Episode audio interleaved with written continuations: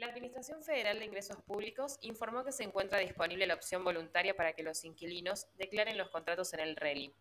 Asimismo, según el comunicado del organismo, la nueva versión del servicio incluye validación de domicilios declarados en bienes personales, ganancias, renovación de contratos. Para la registración voluntaria, los inquilinos deberán ingresar con su quit y clave fiscal al sitio de la FIP y acceder al servicio RELI Contribuyentes. La Comisión de Presupuesto de la Cámara de Diputados fue convocada para el próximo jueves para emitir dictamen sobre el proyecto de reforma del impuesto a las ganancias a las sociedades de capital, que establece que la mayoría de las empresas pagarán una alicuota del 25%. El presidente de la comisión anunció la convocatoria para el jueves a las 15 a fin de firmar el despacho proyecto que impulsa el Gobierno Nacional por el que busca aliviar la carga fiscal para el 90% de las empresas que en el año 2020 pagaron una alicuota del 30%.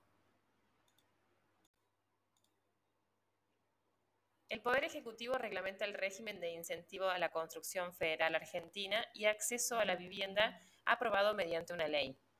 Asimismo, se establece que deberá acreditarse teniendo en cuenta la información presentada ante las autoridades edilicias competentes y o mediante un dictamen de un profesional matriculado o una profesional matriculada competente en la materia,